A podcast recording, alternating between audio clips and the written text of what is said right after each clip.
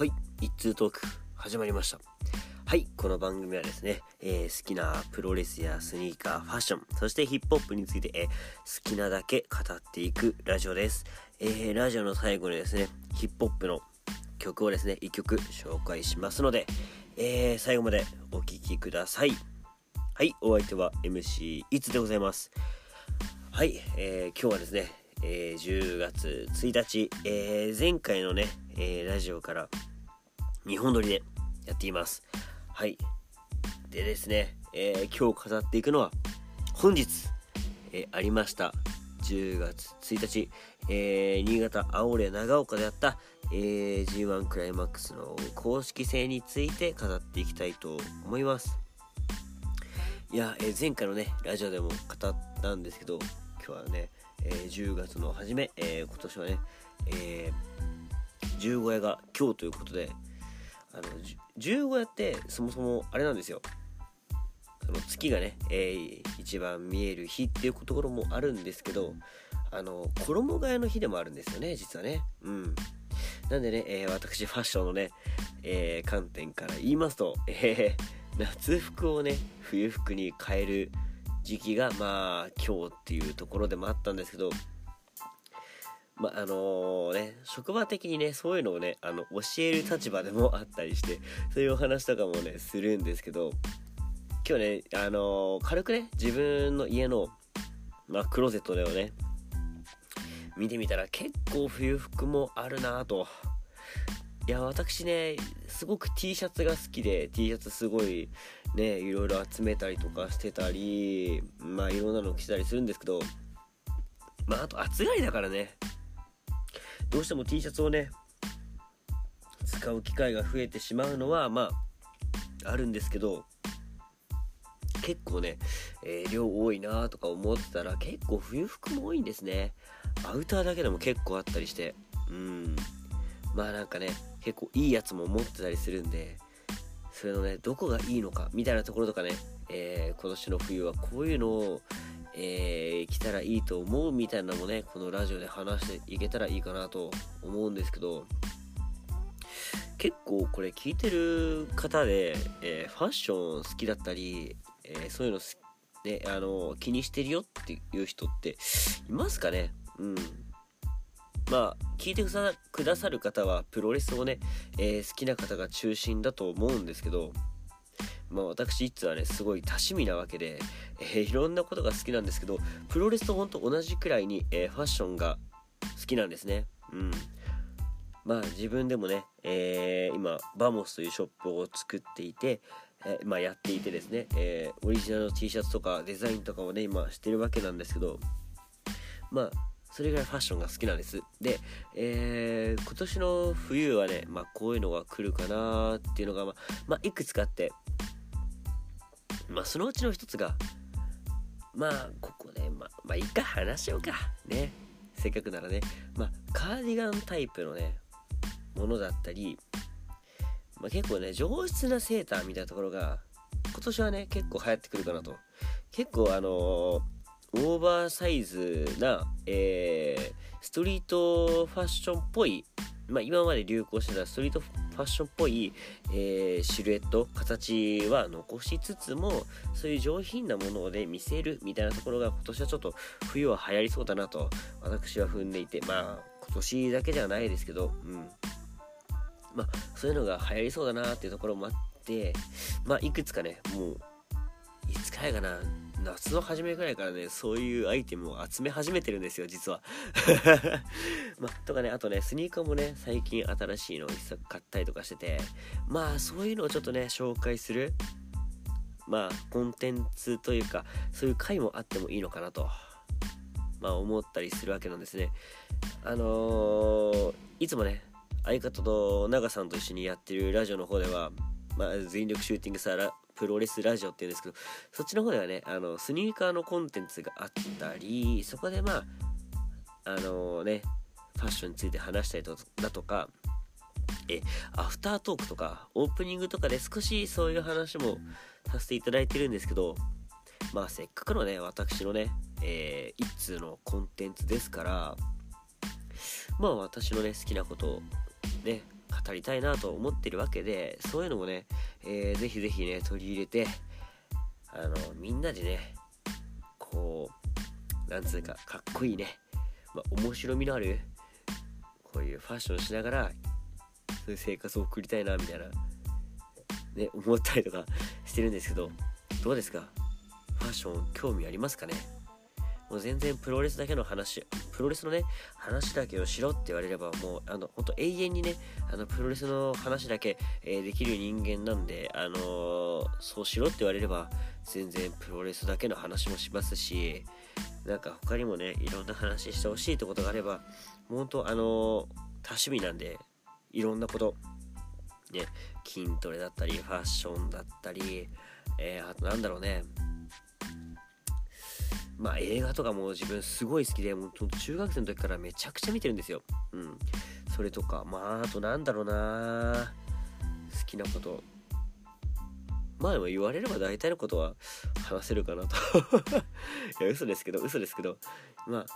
いろんなこと話せるのでね、あの、もしこういう話をしてほしいとか、えー、あればね、それも、えー、メールだったり、えー、Twitter でね、反応していただければ、語りたいなとは思っています。まあ、ただこれ聞いてくださる方がね、ほんとプロレスをね、えー、好きで聞いてくださる方がほとんどだと思うんですよ。で、しかもプロレスが好きでね、こんなラジオをね、聞いてくれる人っていうのは、すごくプロレスを好きな人でしかないんですよ。本当に。まあ、マーケティングとかで言うと、まあ、すごい、あのー、なんだろうな、コアの部分、うん。まあ、中心な人ですね。そういう人しかね、多分ね、聞かないと思うんですよ。プロレス最近見始めたよっていう人で、このね、あのー、一通トーク聞いてる人なんて、やばいっすよ。うん。多分ね、だいぶプロレス好きな人じゃないと多分たどり着けないと思うし、まあ、それでプロレスを好きな人だからこそ、あの余計な話するのとかね、あのー、そういうコメントもね、来たりするんですよ。いや、わかるんですけどね、あの、その相方でやってるラジオとかでもあのオープニングトークが長いだとかあのプロレス以外の話は聞く気がねえとかねまあ言われたりするんですけどいやわかるよ。うん。たださ俺らがやりたいのはラジオだからさうん。プロレス以外のこういう話もちょっと付き合ってよっていうとこでまあ別にプロレスの話だけしろって言われればもう全然しますんで。はい。まあ ちょっとねまあこういう小話を挟みつつプロレスの話もこのね、えー、チャンネルではやっていこうか。チャンネルっていうの？番組っていうの？番組ちょっとはずいよね。うん。まあ、せっかくなら番組って言おうかな。わかんないけどさ。うん。ね、せっかくこれをね、一通トークを聞いてくださる方がね、あの、他のことも聞いてみたいってことが、要望があれば、まあ、ぜひぜひね、あの、語れることはたくさんあるので、語っていきたいなと思います。はい。まあ、そんな感じでね、まあ、今回もね、安定してプロレスの話ですよ。うん、安心してください。プロレスの話しますと。はい。で、えー、本日10月1日にありました、えー、新潟、青森長岡で、えー、あった G1 クライマックス。ね、これについてちょっと軽く語ろうかなと思ってます。はい。まあ自分のね、あの予想と、照らし合わせどうだったのか、えー、試合の感想なんかもね、述べていきたいなと思います。はい、じゃあ早速行きましょうかね。はい。えー、初戦はですね、ジュース・ロビンソン VS、えー、矢野徹。矢野ジュースの私の予想は、なるほどなるほど。矢野が丸め込みで勝つと私は予想していたわけですね。まあジュースといえばね結構あの打たれ強かったりあのー、なんつうかねスタミナで乗り切るみたいな試合がまあ特徴かなと私はまあ読んでいたというかまあそういう印象があるんですね。なんで、えー、矢野がパパッとこう矢野マジックで調理するかなと予想してたわけなんですけど、まあ、矢野がね、ここで、ここまで3連勝っていうところもあって、ちょっと怪しいなと思ったんですけど、ここはね、えー、ジュースが、えー、場外で足をね、あの、テーピングで巻かれても、復撃し、えー、それをちゃんとね、カルプフリクション決めて、えー、矢野からピンフォールを取りましたと。え、これでジュースが、えー、3勝1敗6点。矢野も3勝1敗6点。ここ、頂点上司、頂点対決なんだよね、B ブロックの。3連勝同士が第1試合で当たると。いや、不思議だないやー、B ブロック1位同士よ、今のところ。ね。で、これでね、あのー、まあ、戦って、まあ、まあ、結果的にまあ、ここは1位タイになったわけなんですけど、まあ、1位、2位が戦ったわけですよ。まあ、ナイトもいるか。うん。まあ、結果的にね、あのー、対立したわけなんですけど。ここね、だからね、どうなるかなと、第1試合から結構ワクワクしてみましたね。うん。まあ、個人的な話をさせてもらうと、今日ランニングしたわけなんですけど、ちょっと間に合わなくてね、後から見たんだけど、すごいこの試合ワクワクしてて、もう着いた時に試合終わってたんですよ。あー、まずいなーと。これは宿マジックだなと思ってたら、えー、ジュースがしっかり勝ってましたね。はい。まあそういう感じで、まあ B ブロックもね、今後ちょっと面白くなりそうな感じなんで、ちょっとね、注目していきたいなと思うんですけど、結構ね、パッと見メンバー見た時 A ブロックが面白いなと思ったんだけど、試合内容的に見ると B ブロックも、えー、なんつうかね、面白いなと。うん。まあ、興味深い試合が多いなと、改めて思いますね。はい。じゃあ、次行きましょうか。はい。えー、次はですね、後藤弘樹 VS ザック・セイバージュニア。もうこれはね、あのー、予想見ようか予想。まず感想言う前に予想ね後藤ザックまああザックが勝つと予想してますねうんっていうのもやっぱねザックと後藤結構やってるイメージがあるんですよね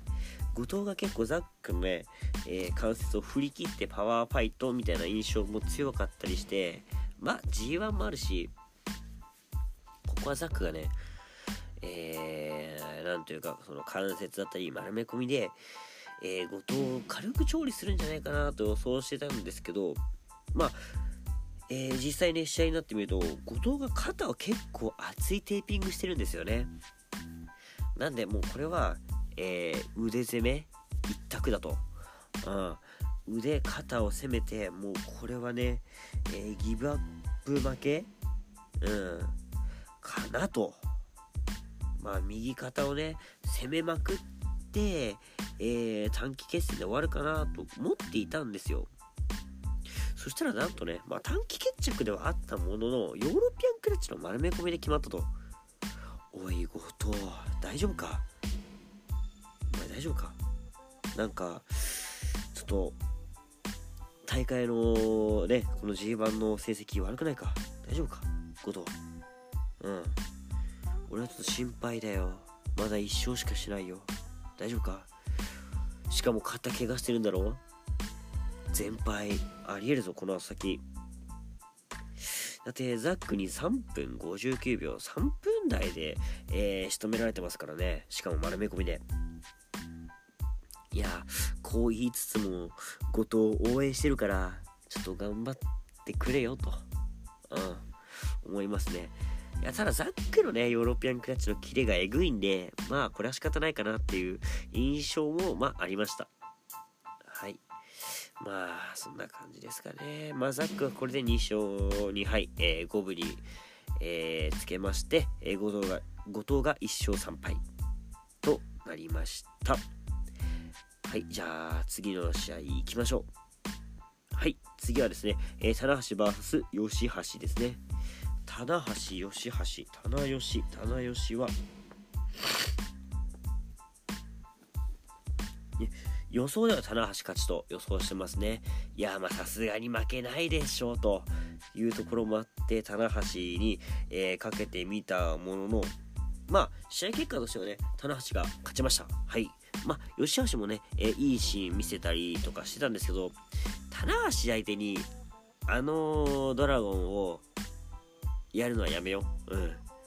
ちょっとね、棚橋の関数高いから、あの、見劣りしちゃうよと。うん。あとカルマ狙う時にあの棚橋はカウンター得意だからね。そういうところのね、えー、見せ場があったかなと、うん、いうところもあって棚橋ここぞという時に食らわない。男。ね。ほんとね。食らう時は食らうんだけどここぞ時には絶対耐えるからね。うんまあこの年でねまあスタミナお化けなところもあるんですけど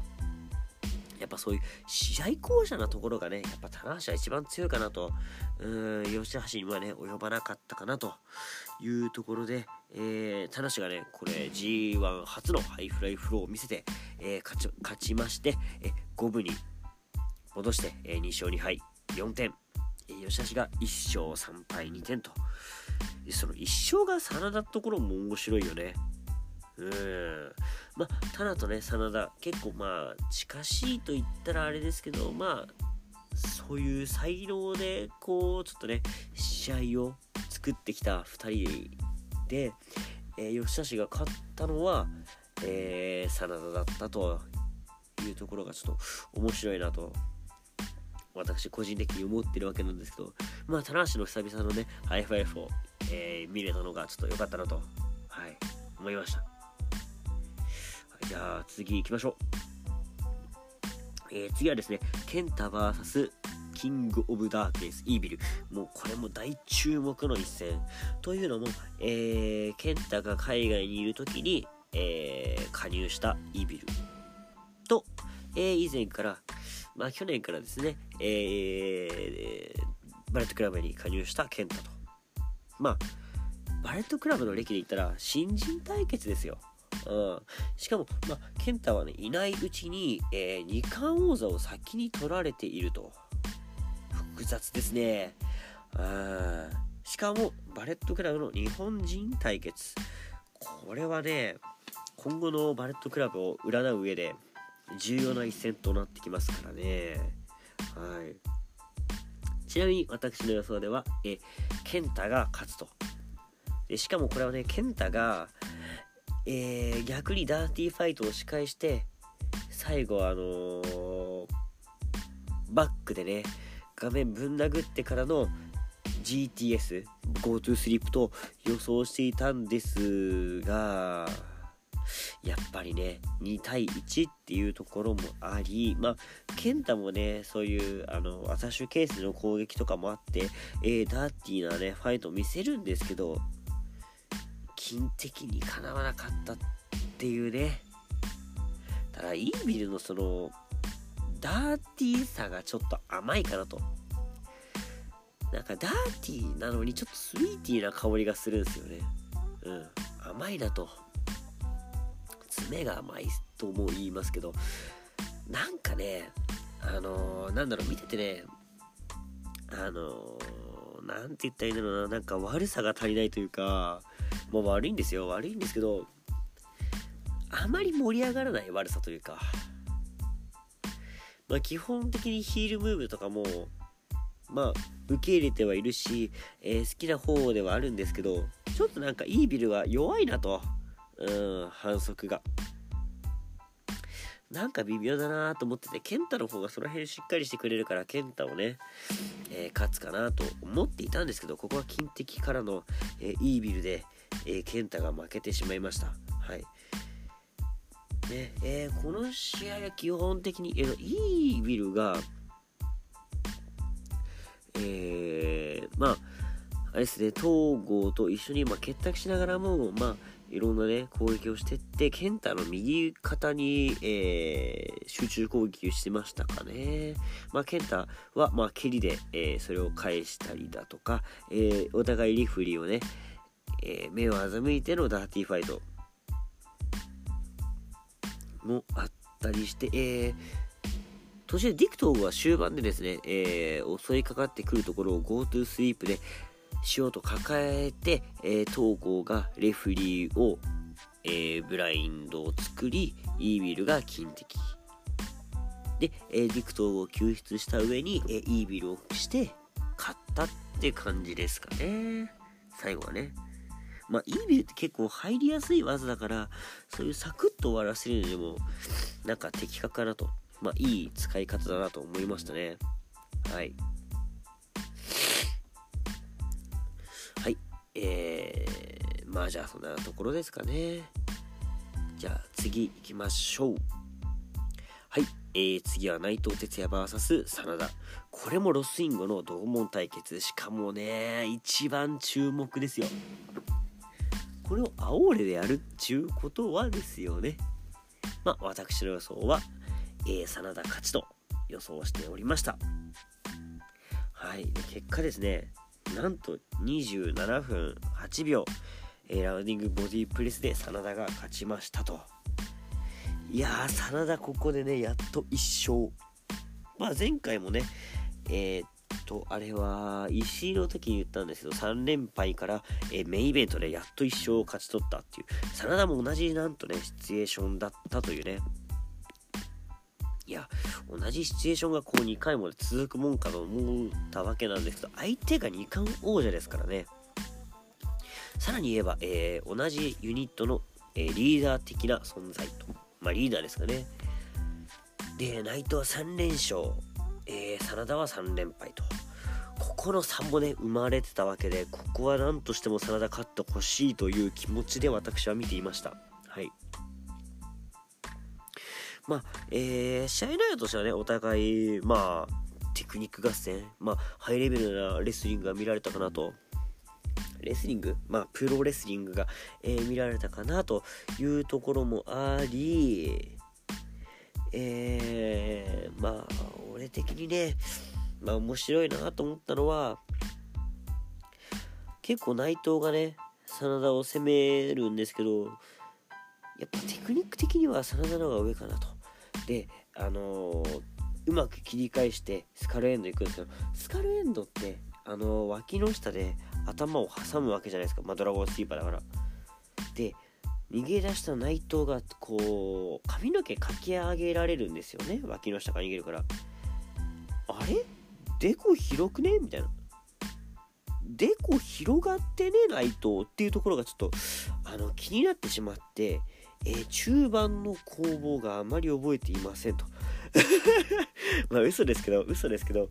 結構なんか内藤の髪の薄さに目がいってしまったなというところはありましたね。うん。まあ別にいいんですよ。別に髪が薄くたって、えー、デコが広くたって、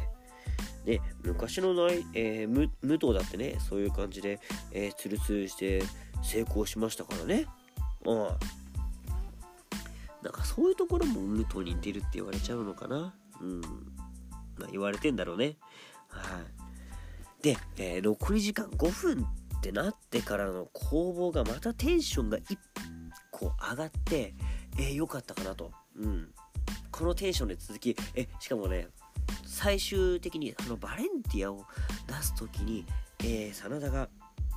デスティーノで切り返すと。逆デスティーノを返すと。いやこのね天才的なひらめきいやいいっすねでそこから残り時間が少ない中のラウンディングボディープレスを一発背中に決めるともうその時にはね私は「いけさらだ!」と「もう一発もう一発!」って感じでね気持ちが乗ってえー、最終的にはですね、えー、2発目のラウンディングボディープレスを決めて、えー、真田が勝ちましたといやー、3敗でからの1勝。内藤は3連勝で初めて土がつくと。ね、で、最終的にはね、えー、長岡が一番好きですとで。まあ、告白って言われるやつかな。うん、押して会場を閉めたという形で、えー、終わりましたと。いや、メインがね、正直めちゃくちゃ面白かった。まだ1回しか見てないんですけど、あと1、2回は、えー、メインイベントの試合見ようかなと思いますね。はい。いや、ちょっと最高でしたね。うん。真田好きとしてはね、やっと勝てたっていう喜びと、内藤をね、倒したっていう。内藤がロスインゴの、えー、メンバーから、えー、フォールを取られたのは初だっていうことでね。まあ、俺はやってくれると信じてましたよ。まあ、ここで内藤勝、内藤にね、勝ったんでね、えー、真田の、えー、優勝への道もちょっと明るくなったかなと、はい、思いましたね。はい、じゃあそんな感じでですね、えー、この日の大会は終わりにしたいと思います。いやなんだかんだで結構喋っちゃいましたね。いや面白かったです。本当に。ね。青森長岡。で次の G1 がちょっと空いてるんですかね、えー、コンスタントにここまでね、えー、毎日投稿4日 ?5 日 ?4 日か。うん。してきたわけなんですけどここでちょっと開けて、えー、また G1 のね感想を、え話していきたいなと思っています。はい。いや毎日30分から40分ね話してるってちょっとやばいっすよね。皆さんちゃんとついて聞いてくれてますかね？まあ別に、えー、すぐ聞かなくても、ね、ポッドキャストだったり、えー、Spotify でこうね、聞いてくださる方は、まあ、いつでも聞けるってところが、まあいいところかなと思っていますので、まあ、あの大会がね、終わった後だったり、G1 が終わった後に、えー、振り返って聞くのにいいんじゃないかなと思って、まあメモ程度に撮ってる感じですかね。まあそんな感じで、えー、今回も G1 について語っていきましたと。まあ、次回以降も G1 になると思いますが、えー、引き続きね、聞いてほしいと思います。はい。えー、じゃあ、ここでちょっと、お知らせの方ですね、いきたいと思います。はい。えー、この番組、一通トークではですね、えー、皆様からのメッセージお待ちしております。えー、番組ツイッターはですね、スターラジオ555。スターラジオ555です。えー、フォローの方、よろしくお願いします。え、感想をつぶやくときにはですね、えー、ハッシュタグ SSR555 をつけて、えー、感想の方ですね、ツイートよろしくお願いします。はい。それでですね、えー、ツイッターは同じなんですけど、えー、私、相方の長さんとやっています、えー、全力シューティングスタープロレスラジオですね、えー、Spotify、えー、ポッドキャスト、そしてアンカーの方で上がっておりますので、そちらもね、合わせて、えー、ご視聴の方ですね、よろしくお願いしますというところで、最後にですね、今回はちゃんとヒップホップ紹介しますと。はい。まあ、私ね、いつすごいラジオ好きで、まあ、ラジオ好きというか、まあ、オールナイトニッポンが好きなんですよ。うん。で、一応毎週ね、毎週というか、まあ、毎日ですか、うん、聞いたりしてるわけなんですけど、まあ、オールナイトニッポンの、えー、ゼロですね。まあ、2部というかね、ね、えー、ラジオをしています、 Creepy Nuts。Creepy Nuts？Creepy Nuts？うん。まあ、クリーピーですね。うん。まあ、クリーピーは私大好きなわけなんですけど、えー、フリースタイルラップのね、えー、日本一を決める文字通り日本一を決める UMB というねウルアルティメット MC バトルっていうのがあるんですけどまあ、それは、えっと、各地の県の、ね、代表が、えー、選出して、えー、年末にやる大会なんですけど、それでね、えー、3連覇している、え R 指定。え皆さんは、あのフリースタイルダンジョンって番組ご存知ですかね？そのフリースタイルダンジョンのえ初代モンスターでもあり、えー、最終的にはラスボスになった方ですね。はい、とりあえず MC バトルがめちゃくちゃ強い方と、えー、っと、なんだっけ、あのバトルな。まあ、要は DJ のね、え、大会で世界一になった、え、DJ 松永のユニットが Creepy Nuts という感じでね、クリーピーから、え新しいね、アルバムが出たわけなんですけど、その中でね、えー、私、まあ、その幼児教育の現場に立ってる身として、あ、これちょっと刺さるなというか、いいなと思ったのが、あの、かつて天才だった俺たちへっていう曲なんですね。うん。まあ、もし気になった方はね、聴いていただけるといいなと思うんですけど、ほんと今のね、えー、社会風刺みたいなところをちょっとディスってるような曲だなと思って、ほんとこれ聞いてね、これからちょっと仕事頑張りたいなって、えー、励まされてる曲でもありますので、えー、今回はこの曲を、えー、聞いてお別れとなります。はい、えー、 Creepy Nuts でかつて天才だった俺たちへ。